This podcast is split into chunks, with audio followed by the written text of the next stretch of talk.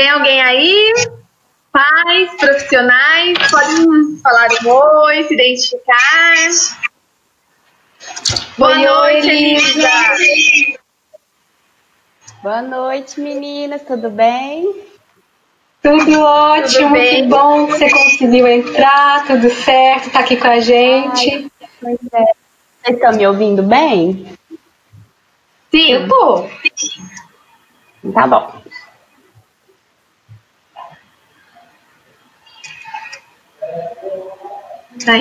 Elisa, a gente está muito feliz com você estar tá aqui com a gente hoje, porque além de ser uma pessoa que eu aprendi, conheci né, bem, admiro, gosto demais como profissional, né, tenho grande pelo trabalho que você faz. Então a gente está muito feliz e por você também ser da nossa tribo, né? Da tribo do Believe já, para conhecer nossa história, ter participado do nosso encontro aqui em Goiânia, do nosso curso de formação. Então, bem-vinda, você é muito bem-vinda nesse grupo, nessa tribo. Obrigada. E eu quero pedir, enquanto as pessoas vão entrando aqui, para você contar um pouquinho da sua experiência com o curso de formação, Elisa. É, para para quem não sabe, né, nós aqui conhecemos, eu principalmente, conheci um pouco mais a fundo o trabalho da Elisa em Goiânia, no curso de formação para profissionais, um curso presencial. E ninguém melhor do que tentar um pouquinho descrever o que é esse curso, o que é essa vivência, do que quem passou por ela, né? Então, Elisa, conta pra gente qual foi a sua experiência, o que agregou, qual a sua mensagem do curso. Bom, meninas, primeiramente eu que agradeço pelo convite. Fico muito honrada de poder participar com vocês dessa aula. É, sempre admirei muito a Carmen, a Kátia, é, são pessoas incríveis e eu passei a admirar ainda mais depois do nosso curso de formação, é, pelo carinho com que vocês ministraram todo o conteúdo. Bom, então me apresentando rapidamente, eu sou Elisa, sou nutricionista materno-infantil, é, trabalho aqui em Goiânia já com esse público já há, há aproximadamente nove anos e sempre gostei muito dessa parte de introdução alimentar, alimentação complementar, alimentação infantil, esse olhar assim para o público infantil. E, e aí quando eu comecei a aprofundar mesmo nessa área, eu comecei a procurar, me questionar algumas recomendações de quantidade de alimentos, de uh, oferecer alimento na boca da criança, não deixar a criança se alimentar, não estimular tanta autonomia, e comecei a estudar é, e tentar pesquisar outras formas né, que, que eu achava que seriam mais interessantes.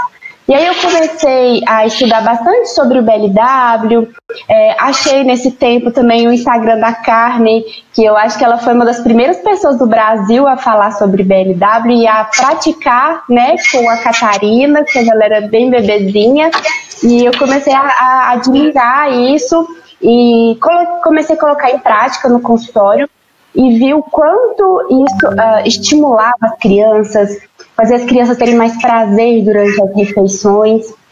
E aí fui me aprofundando nessa área. Foi quando fiz o curso de formação com, com Believe e foi assim uma troca de energia incrível. E o que eu achei mais interessante é porque não tinha só nutricionistas participando do evento. Então tinha odontóloga, tinha pediatra, tinha fono, né, fonoaudióloga e esse trabalho multiprofissional foi muito enriquecedor porque cada um pôde falar da sua área e a gente vê que a autonomia, ela, o BLW é só uma, uma pontinha né, desse assunto tão complexo. É, a autonomia ela abrange muitas outras áreas e vai além da alimentação e a gente fica, eu fiquei muito feliz nessa troca que, que a gente teve no curso de formação de ver que a gente consegue aplicar esses conhecimentos para qualquer profissão. Qualquer profissional que trabalhe com crianças, que trabalhe com famílias, é, precisa ter esse despertar, esse novo olhar. Né? Então, para mim foi muito interessante, principalmente por essa troca com outros profissionais. Legal. Obrigada. É realmente é muito enriquecedor, porque não é sobre engolir o alimento, né? Então isso envolve múltiplas habilidades, múltiplos comportamentos. E a atenção multidisciplinar ela é fundamental, inclusive no apoio que vai desde lá da amamentação. A odontopediatra, por exemplo, tem papel fundamental no apoio da amamentação. Né? Quantos desmames noturnos uhum. a gente não escuta por aí de dentistas com a falsa ideia errônea da cárie da mamadeira? Né? Então a gente pode discutir tudo isso, todos os mitos, e muito mais do que discutir, a gente pode sentir, né? Porque a gente costuma dizer que é tudo sobre fazer sentido.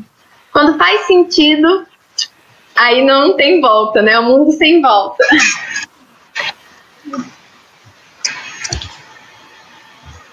Carmen é quer nos. É... Pode falar, Elisa. É isso mesmo, é que é a questão de sentir e principalmente a gente acreditar que nós estamos fazendo um trabalho correto, um trabalho inovador, porque se a gente não acredita, se a gente não tem confiança e segurança no nosso trabalho, a gente não consegue repassar isso para as famílias, né? Exatamente, Elisa. É, é muito inovador, né? Hoje a gente falar. É, é um assunto que vem de anos, é tão antigo, mas se tornou hoje inovador falar em deixar a criança comer em liberdade, em autonomia, porque nós fomos perdendo isso, né? Com a história que a gente já viu das papinhas, com a história de muitas vezes a gente querer fazer tudo pela criança, pelo bebê. Então a gente foi tirando isso, essa autonomia. Então realmente é inovador esse assunto e a gente precisa confiar, acreditar, estar tá muito segura para levar essa mensagem adiante. E o bom é que a gente consegue ver a transformação, né, Elisa, de quando uma criança é, ela consegue se alimentar, quando ela tem autonomia, os resultados disso vai para a vida toda, né? Uhum. Elisa, então vamos começar aqui com as principais dúvidas né, do consultório, que eu sei que todo mundo quer saber quais são essas dúvidas. O paciente chega para você e te procura e a gente está falando sobre odontologia, sobre fonoaudiologia, fonoaudiólogo, o curso, o que, que é, mas assim, ele chega para você e ele só procura sobre alimentação ou tem mais alguma coisa por trás? Porque quando a gente fala em alimentação e na nutricionista, muitas vezes a gente pensa assim: eu vou chegar lá, vão me passar uma dieta, vão passar um cardápio é, para o meu filho, é, como eu vou preparar e pronto. Mas a gente sabe que não é só isso, não é isso, na verdade. Então, muitas vezes a gente não pensa que a alimentação ela já começou antes da introdução alimentar, né, da alimentação complementar, que é pelo leite, né, seja o leite materno, seja a fórmula, então ele já começou a se alimentar ali. E você recebe muitos pacientes, você recebe pacientes é, dizendo com relato de que o leite é fraco, não, deixe, não amamentou porque o leite é fraco, ou quero já fazer o desmame, quero agora começar a alimentação e qual que é a fórmula ideal. Conta pra gente como é que é essa história de chegar no consultório é, não acreditando na amamentação.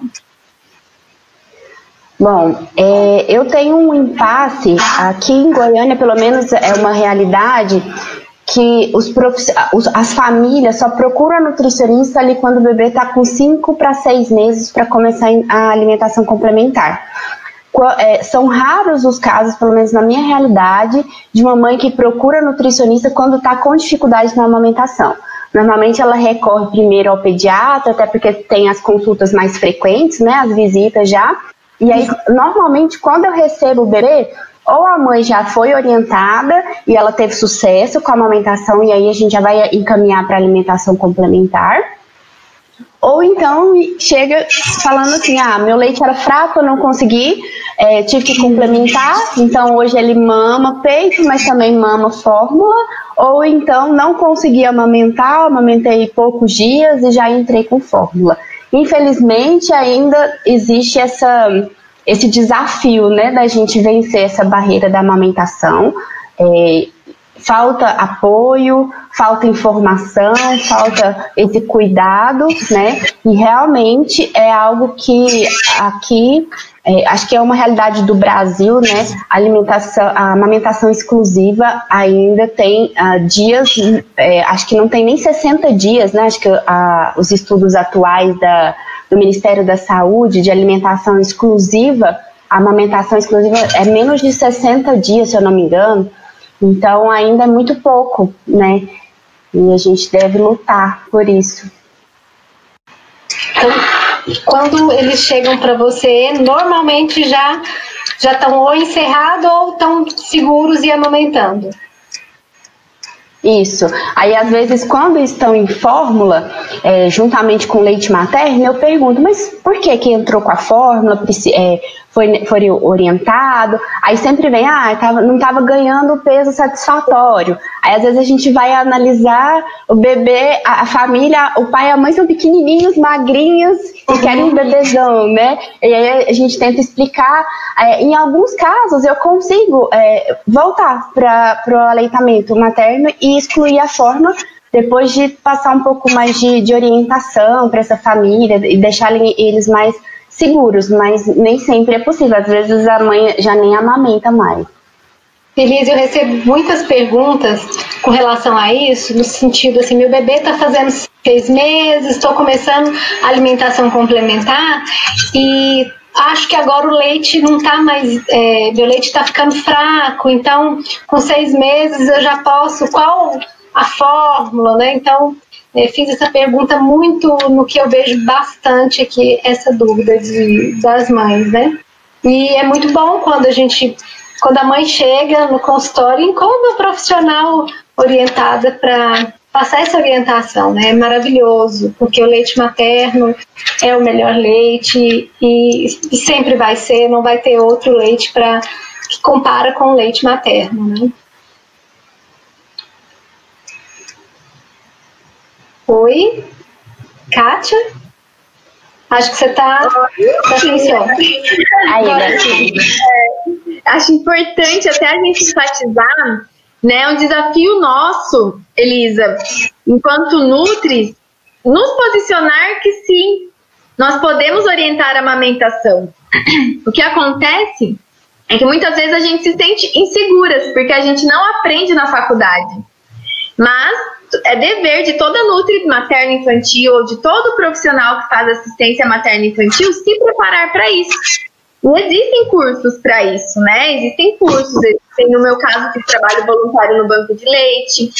Então, é por isso que as pessoas não nos procuram, porque acho que o nutricionista tem que tomar posse disso também, porque afinal é a nossa principal ferramenta, porque o leite materno é o melhor alimento do mundo, o número um.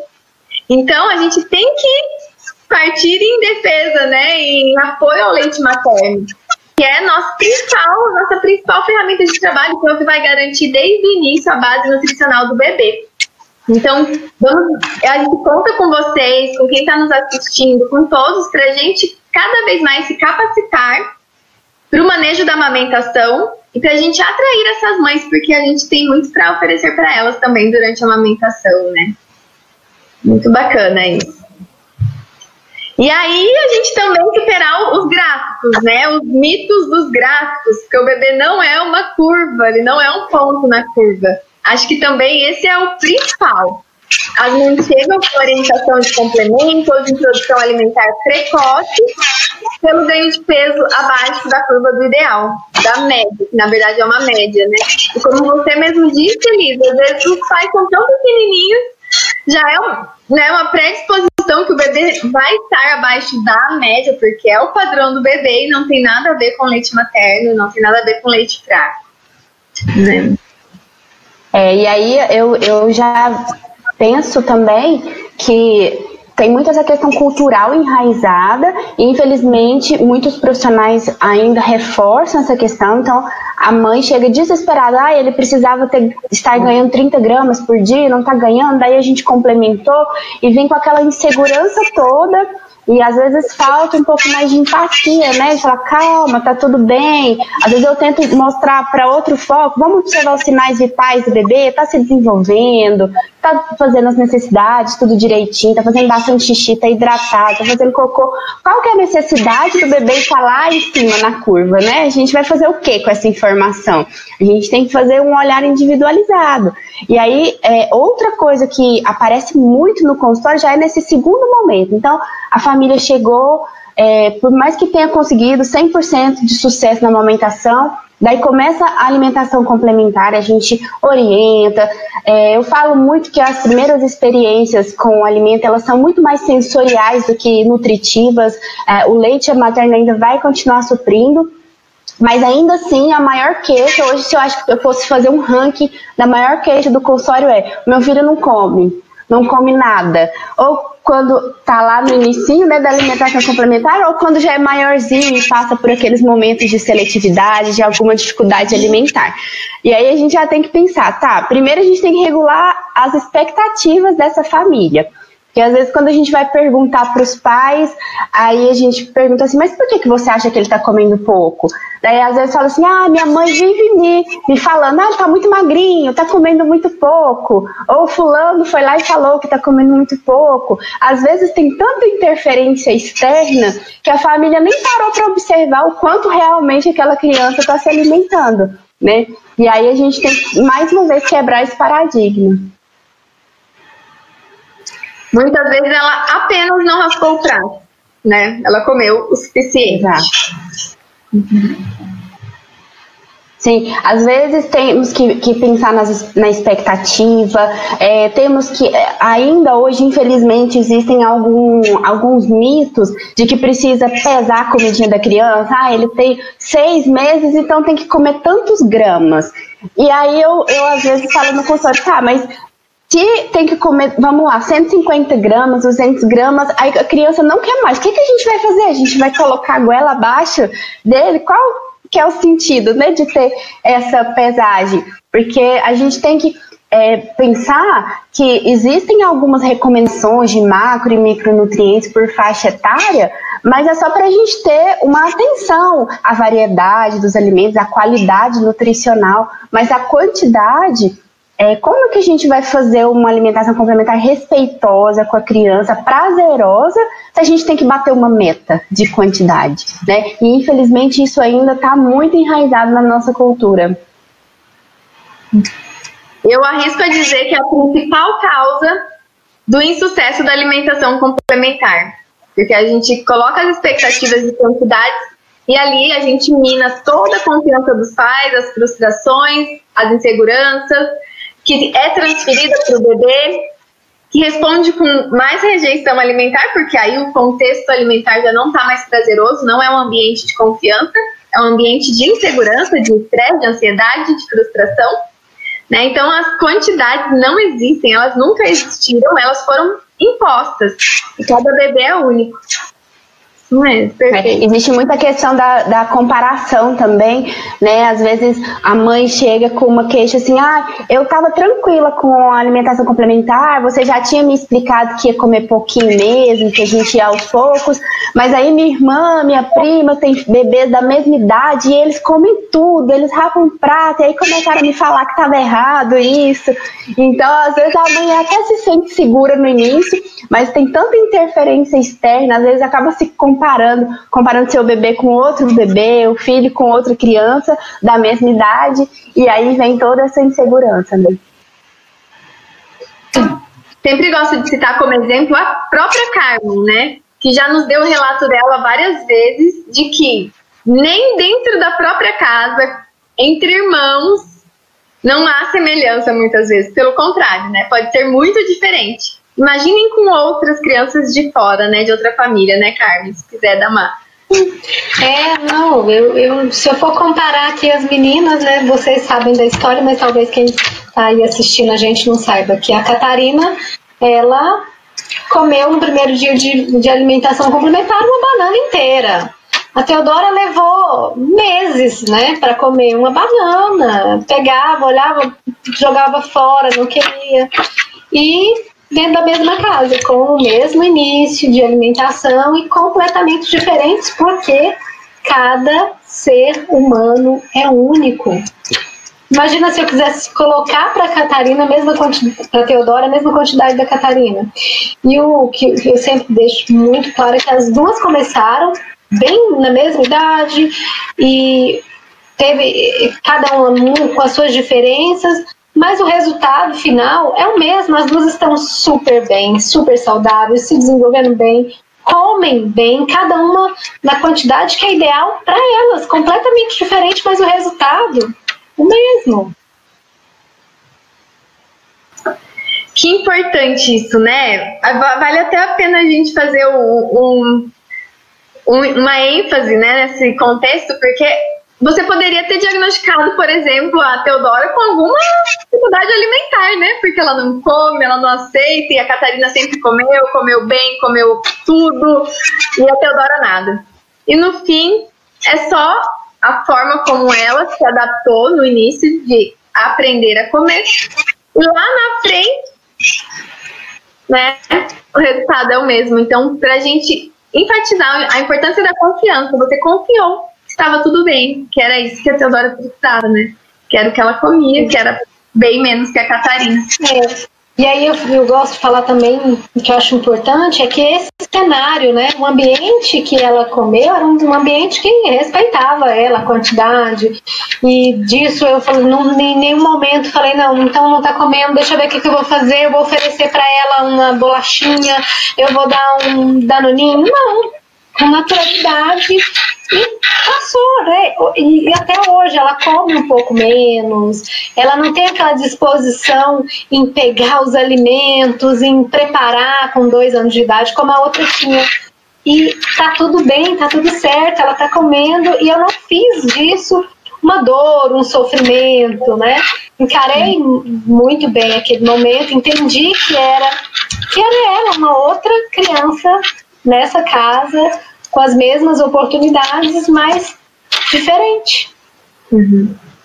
Porque é aí, né, que, é aí que acontece que a gente se perde muitas vezes, né? Porque ter um filho que ele come de tudo, come muito fácil, aceita tudo, é tranquilo, né? E também, mesmo sendo tranquilo, a gente pode tornar isso muito perigoso, porque também come muito e aí você fica lá, ai que bom, tá comendo demais, e a criança entender que, opa, eu tô comendo demais, minha mãe gosta, né?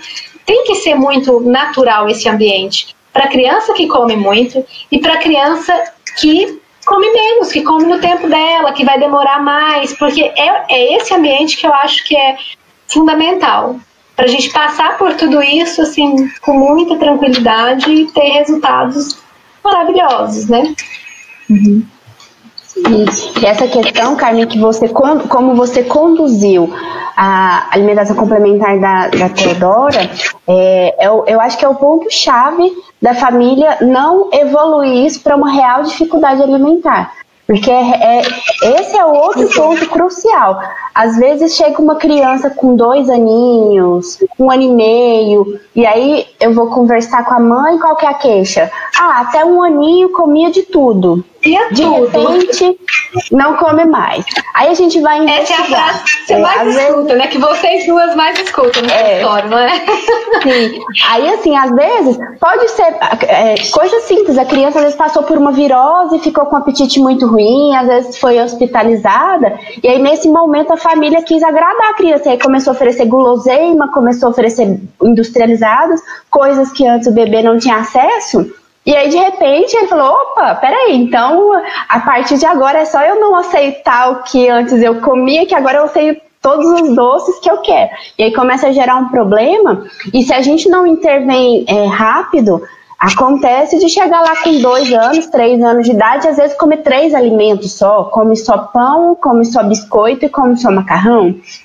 Então, é, acho que o ponto-chave é quando você identifica que a criança não está comendo todo aquilo que você esperava, mas está tudo bem. Continua oferecendo os mesmos alimentos, não oferecer substituto e que uma hora vai acontecer. E a gente não tem que esperar que a criança coma de tudo, todas as variedades, porque nós somos seres únicos e a gente tem nossas preferências. Vão ter vegetais que a criança não vai gostar, vão ter frutas que a criança não vai gostar e tá tudo bem. O importante é que ela não exclua os grupos inteiros, mas as preferências vão Exato. existir, né? Sim, e sobre as preferências é interessante que quando a criança não quer, quando a criança gosta de um alimento, você já viu que a gente nunca deixa faltar aquele alimento, né? Tipo, ai, meu filho gosta uhum. de uva, então vou ter um estoque de uva, toda semana vai ter uva, tomatinho cereja, que é o clássico, ou o brócolis, que as crianças gostam muito. Eu vejo muitas mães falando assim, nossa, não posso deixar faltar, eu tenho que ir na, na feira semanalmente para comprar esse alimento. Eu falo, não, mas você não pode Sim. comprar só esse alimento. Porque a criança também passou por um momento de, de dente nascendo, de uma gripe, uma coisa. Aí você fica só oferecendo aquilo, aqui, só aquele alimento, e acaba deixando de mostrar um, vários outros alimentos que ela estava passando por uma fase de não aceitar. Então a criança passou por uma fase que ela não aceitou, e aí a gente foca só naquele que ela gosta vamos oferecer o máximo, o máximo, o máximo. E aí ela enjoa, e aí ela não quer. E aí ela quer comer de repente só o arroz branco ou só ovo. E aí a gente fala, não, então tá comendo isso, então vou oferecer isso, porque isso tá garantindo pelo menos, né, que ele tá comendo alguma coisa. E a gente não entende que é só uma fase por alguma coisa que aconteceu ali no meio, né? E é onde a gente erra. E aí é, sim, é, sempre... tira essa bola de neve, né? Sim. Eu sempre costumo falar para as mães é, que o bebê, a criança, não é um robozinho, então ela não vai comer o mesmo tanto todo dia e nem as mesmas coisas. Então, se hoje ela comeu um prato inteiro e pediu mais, e amanhã ela comeu um terço do que ela comia antes, não, não é, não é para fazer disso um evento e, e nem para ficar preocupado. O apetite da criança vai oscilar, as preferências também. O que, o, o que é mais importante é como a família vai encarar isso. Se vai encarar com naturalidade, ah, tudo bem, não quer hoje, não vai ter hoje, mas depois vai oferecer novamente. E aí não começar a ficar selecionando só o que ela gosta, como você falou, comprar só o que ela gosta, porque aí a gente acaba reforçando, né, essa seleção dos alimentos. Isso mesmo. E aproveitando para falar isso, vocês Nutri podiam falar um pouquinho então sobre quando que a gente, quando que os pais devem se preocupar, então. Quer falar? Na verdade, na verdade, o, o problema real de alguma dificuldade alimentar, ela é muito mais imposta do que ela realmente existe. E como que a gente observa isso? Com o comportamento dos pais, muitas vezes a gente não tem que tratar a criança, a gente tem que tratar o ambiente onde ela está né, sendo colocada para os momentos das refeições, que muitas vezes é inadequado, até para um adulto né? Não tem concentração, não tem prazer, não tem um ambiente que deixe ela à vontade, ela agradável para ela curtir aquele momento. Então, para realmente se preocupar, é uma criança que ela já é, é, um quadro crônico onde ela já apresenta sinais clínicos, onde a criança é, não tem mais é, o aspecto fisiológico pode estar alterado, ela está com comprometimento do crescimento. Isso é um caso grave, mas para a gente não chegar nisso, a gente precisa identificar inicialmente a causa real, que muitas vezes é comportamental e não tem nada a ver com o hábito alimentar da criança, com o gosto da criança, né? Mas o comportamento ali dos momentos das refeições e a conduta dos pais em relação às refeições. Então, a gente identificar isso é primordial para a gente tratar, né, enfim, orientar o quanto antes, para que aí sim não desenvolva um, um transtorno alimentar, uma seletividade real, né? Mas eu diria gente, também, assim, eu acho que a gente nunca deve subestimar, né? Porque se os pais dizem que tem um problema, realmente tem um problema, né? Então, qual é esse problema? Então, e, as, e esse problema muitas vezes, né, Kátia, ele é ele é detectado assim até pelos pais mesmo durante uma consulta, né? Numa conversa que é mais uma conversa, uma, uma terapia ali, vai conversando, vai fazendo mostrar esse caminho, o que que aconteceu, o porquê, né? comia de tudo até um ano de idade, depois parou de comer. Mas o que, que aconteceu com, quando aconteceu um ano, né? Quando fez um ano? E sempre tem uma história ali que dali dá para descobrir o que, que foi e como, como recuperar isso aí, como tratar, né, da melhor forma. Isso. Uhum. Nessas questões de, de seletividade também, é, às vezes quando a família procura é, pelo menos na minha realidade, assim, às vezes a criança já está é, lá com quatro anos, a questão da, da, dificuldade alimentar já se tornou um problema sério na família, os momentos de refeição são extremamente tensos, a vida social daquela família fica totalmente comprometida, a, já, a criança já tem alterações nos exames, né, no, no crescimento, e aí o que é interessante, eu acredito que a Kátia também passa por isso, às vezes, nesse tipo de consulta, a, a gente fala de qualquer coisa menos de nutrição, porque a gente não vai até chegar a falar de alimentos, existe toda uma questão comportamental que às vezes a gente tem que ajustar de imediato. Então tem que ajustar o comportamento da família perante a, durante a refeição, como a família se comporta com essa criança, é, se essa criança está comendo sozinha, tem muitos, muitas crianças hoje que comem em horários totalmente diferentes dos pais, então elas se alimentam sozinhas, sem nenhum estímulo por perto, sem ninguém por perto, às vezes com tablet, com celular por perto, né? É, durante quando a família resolve comer juntas é só briga e aí força a refeição. Então, às vezes a gente tem que enumerar várias coisas do ponto de vista comportamental para depois de várias consultas a gente entrar mesmo em cardápio, em alimentos.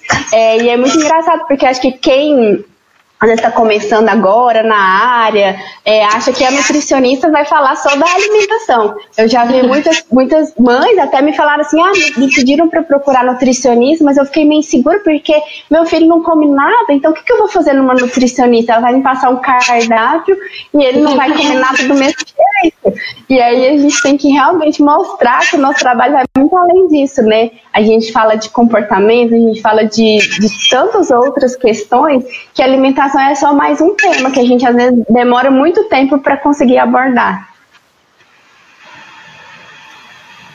Perfeito. E tem a Elaine pedindo para a gente falar um pouquinho mais sobre isso, sobre comportamento. É isso, é propiciar, primeiro, os pais estarem confiantes e seguros.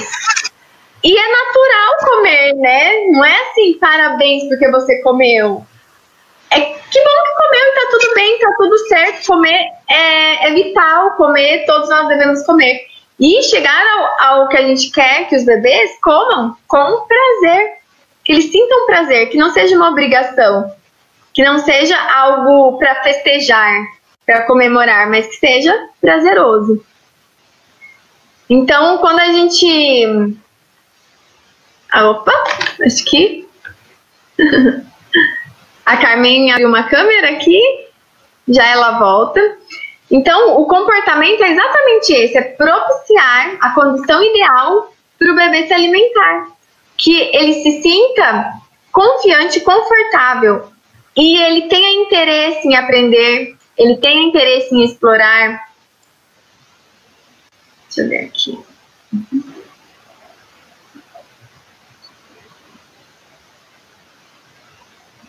Então, enquanto a Carmen não volta. Ok. Então, é isso, evitar as distrações, TVs e tablets. Essencial. Como que a gente quer construir um bom relacionamento da criança ou do bebê com o alimento, com as refeições, que ele tenha atenção plena ao comer, se ele está distraído? Não adianta a gente fazer distrações querendo que o bebê coma, porque eu posso afirmar que as consequências disso lá na frente podem ser muito piores do que lidar com o bebê nesse momento, talvez não querendo comer, porque realmente ele não quer, ele não está precisando de toda aquele, aquela quantidade, aquele alimento. Então, conduzir isso de maneira leve e com muita informação e confiança agora é muito mais saudável, com muito mais benefícios a longo prazo, do que usar os artifícios das distrações para que a criança apenas engula aquele alimento, né? Depois a gente vai lidar com consequências muito piores. Sim. Um, Carmen. Ok.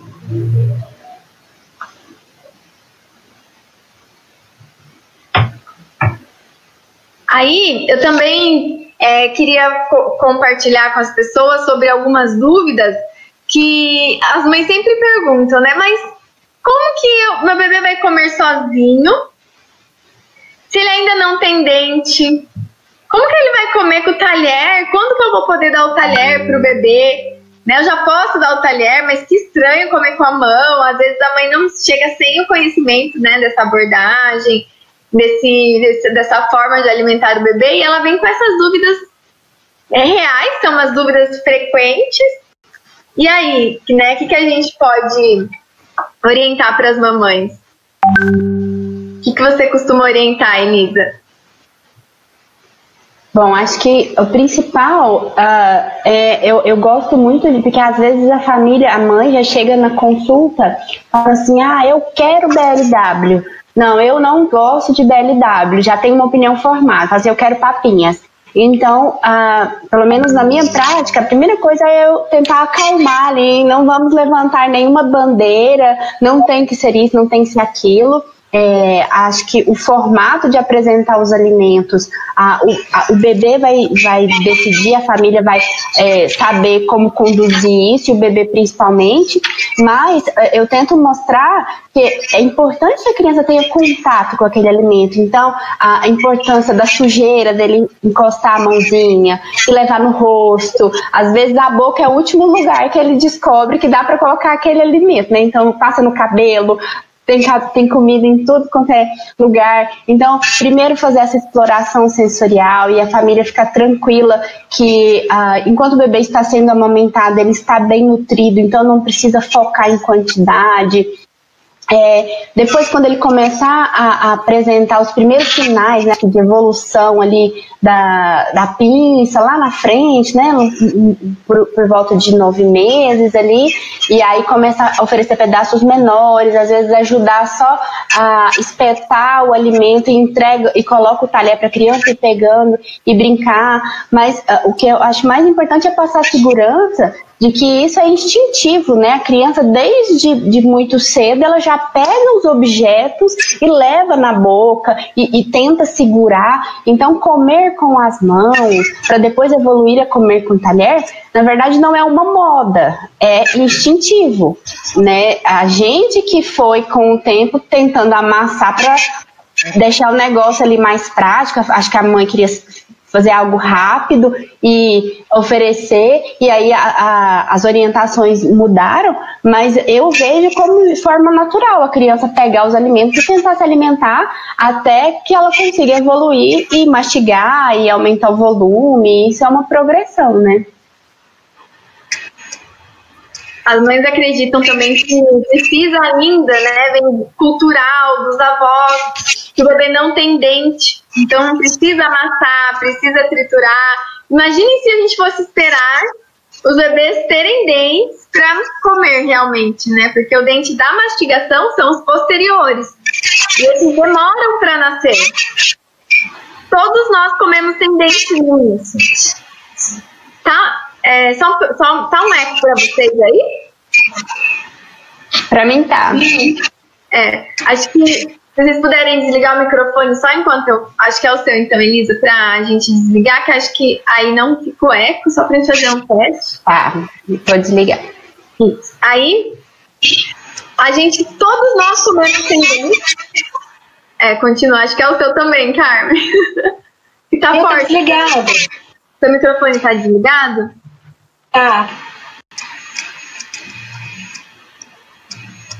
Uh, não tá. E aí a gente comeu sempre, nós sempre comemos sem dentes no início. Então, esses da mastigação nascem próximo de dois anos. Se os dentes fossem essenciais, a gente ia comer próximo de dois anos. Os primeiros dentinhos que nascem, eles não são da mastigação, eles não servem na real para nada no começo, né? Porque o bebê vai dar uma mordida, vai abocanhar e vai mastigar com a gengiva. Então, as gengivas são rígidas o suficiente para dar conta do recado e todos nós comemos no início.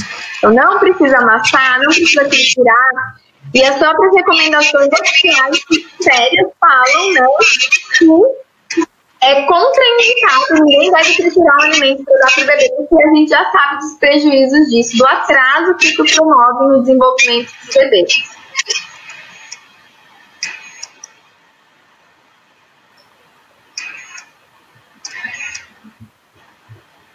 Outra dúvida também, a Carmen pode nos ajudar, a Elisa também na sua prática clínica, mas tem muita expectativa em relação ao cadeirão do bebê. Qual cadeirão eu vou comprar? Qual cadeirão é melhor? Eu preciso de um cadeirão? Eu posso não ter cadeirão? Qual que é a orientação de vocês?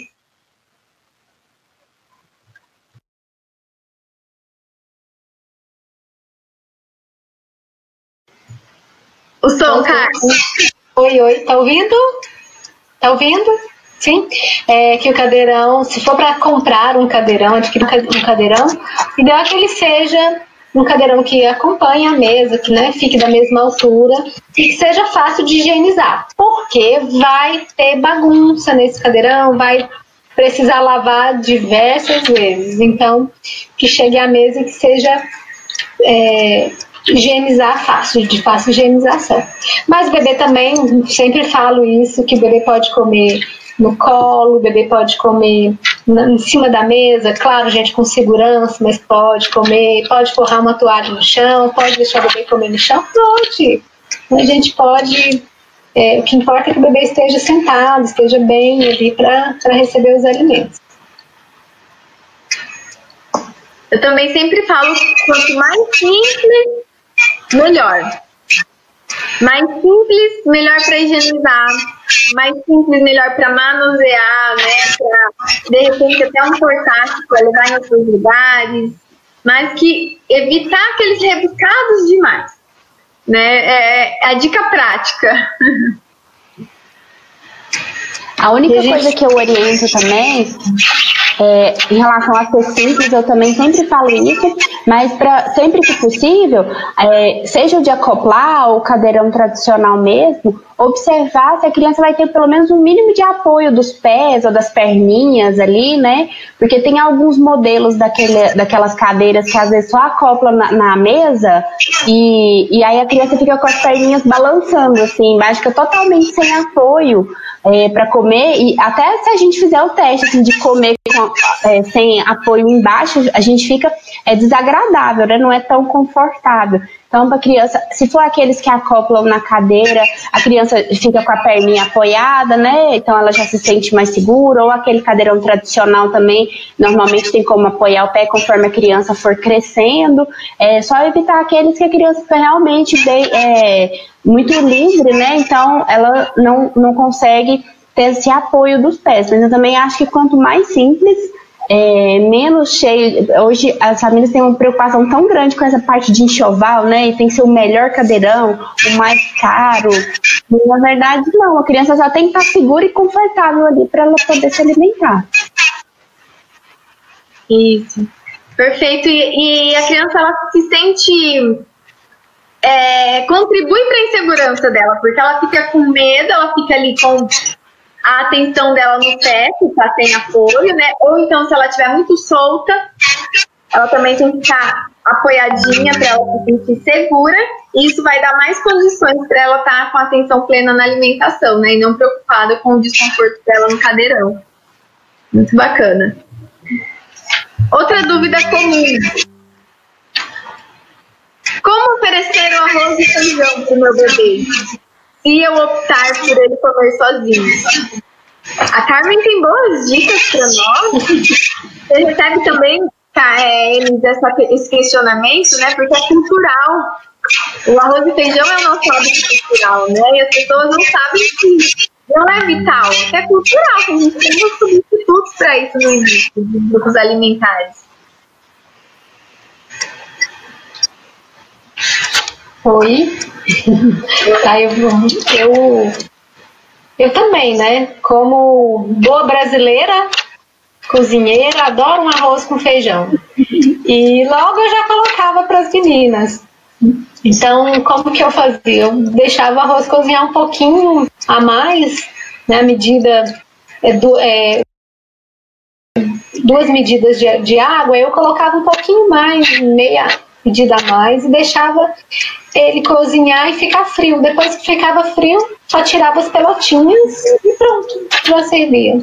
Feijão, fazia ali um, um bolinho, molhava o arroz no feijão, nesses bolinhos e tava fácil. E depois fazia uns bolinhos também, mais engrossado, dava uma turbinada nesses bolinhos de feijão e assim eu fazia com a alimentação delas, né? Mas eu sempre dei também, eu, eu, eu achava legal. Tava comendo, então queria dar o arroz, já colocava para elas também dessa forma.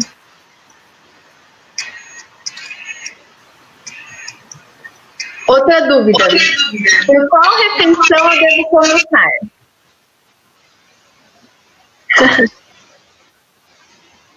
É, nossa, eu acho tão engraçada, porque não, é como se existisse um grande protocolo, né, de, de alimentação complementar, é, mas assim, a, aquela a atualização do, da Sociedade Brasileira de Pediatria orienta começar pelas frutas no, nas refeições intermediárias, então no meio da manhã, no, outra no meio da tarde, e depois ir para as refeições principais, primeiro almoço, depois de um tempo jantar. É, às vezes eu gosto de começar a, pelas frutas, é, porque é um momento de muita ansiedade da família, de muitas expectativas. Então eu acho particularmente a fruta mais fácil de ser oferecida, até a família ter uma, uma certa segurança, é, confiar mais no bebê, ver do que ele é capaz. E aí quando a família estiver segura, daí começa com a refeição principal. Mas eu não vejo isso como uma regra. É, só assim, na minha prática, eu vi que as famílias ficavam mais seguras com relação a isso e até para começar a organizar a dinâmica da casa, porque quando a família fica tão empolgada e aí quer comprar tudo orgânico e tem que fazer uma lista de compras toda especial, e a gente fala, calma, vamos começar aos poucos, com o que tem mesmo. E aí começa com uma fruta, não precisa ter aquela grande é, variedade, porque às vezes compra é, seis variedades diferentes de fruta para semana, às vezes a criança não come nenhuma ainda. Então, começar aos pouquinhos e aí com o tempo vai introduzindo as outras refeições. Eu não sei se a Kátia trabalha dessa forma também, mas é, quando a criança começa com a refeição principal, eu não vejo muito sentido em começar primeiro com o almoço, para depois, num mês lá na frente, começar com o jantar eu acho que pode ser simultâneo, né? A mesma comidinha que ela comeu no almoço, daí repete no jantar, é, provavelmente vai comer muito pouquinho, então só para ela já ir vivenciando essas experiências e aí no, no, nos intervalos né, das mamadas também, aí é, já dá continuidade com as frutas. É isso mesmo, também não tenho essa regra, esse protocolo, e não, não necessariamente começar com a fruta, por que não começar com uma cenoura, com brócolis, né? Então, o que eu oriento é exatamente a, da mesma forma. Se a mãe sentir a necessidade, então acompanhe as refeições da família, mas não necessariamente espere que a criança coma em todas as refeições. E sim que a criança esteja é, bem, se sentindo interessada para ela explorar os novos alimentos. Essa é a melhor maneira e, é, esse é o melhor momento para iniciar. Então, tá disposto? Ou o bebê tá cansado, tá sonolento. Se ele tá com muita fome, ele vai querer o leite, ele não vai querer os outros alimentos. Então, mesmo que seja o café da manhã ou o almoço, mas o bebê tá estressado, tá sonolento, ele tá desinteressado, não adianta forçar. A gente vai para uma próxima, um próximo momento, numa próxima oferta. Ok. Mais alguma dúvida, Carmen?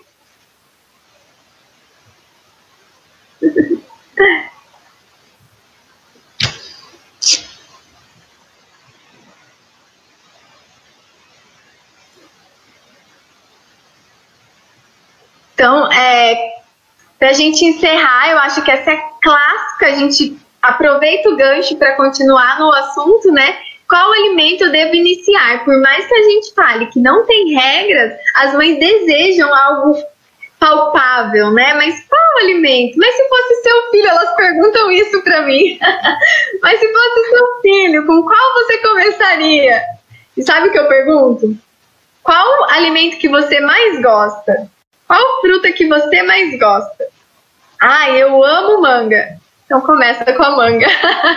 Porque tem estudos que comprovam que quando os pais, os cuidadores ofertam um alimento para o bebê com gosto, porque eles gostam daquele alimento, a aceitação é muito maior. Quando eles não gostam, a chance do bebê rejeitar até por um ambiente ali, que a gente sabe, né, que é, é energia cinética e física quântica, tem tantas coisas que explicam isso, né, do nosso ambiente, que a gente é exposto, a chance do bebê rejeitar é muito maior.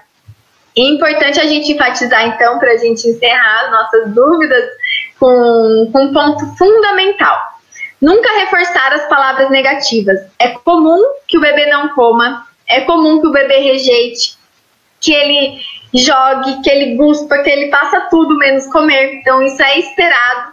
E aí, o que, que a gente faz? Ah, ele não gostou do mamão, ele não gostou do melão. A gente reforça que o bebê nem teve a chance ainda de fazer o paladar, de definir realmente as preferências dele. E aí a gente só, enfim, substitui pelo ele estranhou nesse primeiro momento. Então ele tem ainda uma vida para gostar desse alimento e nunca desistir de ofertar. Então, é eliminar mesmo, né? Eu sei que a gente acaba falando até por força do hábito, mas se policiar para a gente re, re, re, reduzir e eliminar as palavras negativas na alimentação complementar.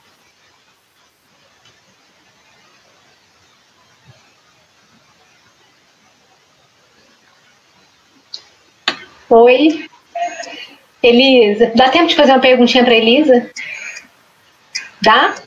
É, Elisa, queria, a minha pergunta é: você percebe que as, se as crianças que não têm essa autonomia para comer, é, essa autonomia que hoje a gente não falou dela muito profundo, mas a gente falou bastante é, no nosso curso, na formação, se as crianças que não têm essa autonomia, o desenvolvimento dela, ele, ele é um pouco atrasado? Você consegue perceber isso?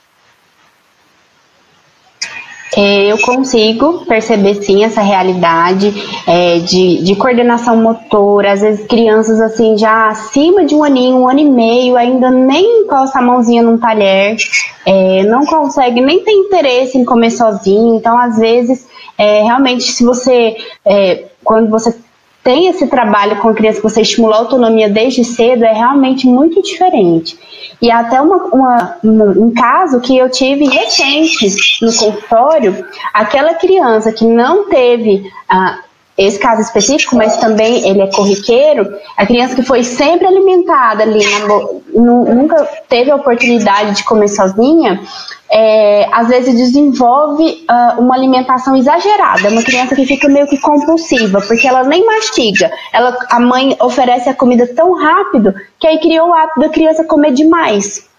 E aí a criança fica, às vezes, acima do peso e não sabe nem a hora que ela tá com fome, porque toda hora tá beliscando, tá querendo alguma coisa e a família tá oferecendo. Então eu percebo também que a falta de, de autonomia, é, a gente acaba perdendo também na criança aquele instintivo de fome e saciedade. A criança fica perdida. E a gente fala tanto disso, de preservar isso, a gente preservasse o, o, o autocontrole que a criança tem desde o nascimento, de fome, de saciedade, a gente não teria é, problemas de saúde na vida adulta, né? É, problemas de, de relação com a comida, mas desde quando ela perde essa autonomia, desde quando bebezinha, na infância a gente já começa a observar esses excessos, é, essa falta mesmo de interesse em comer sozinho, às vezes acaba se tornando uma compulsão, infelizmente. Acho que a grande dificuldade do profissional é que a gente não aprende autonomia na faculdade.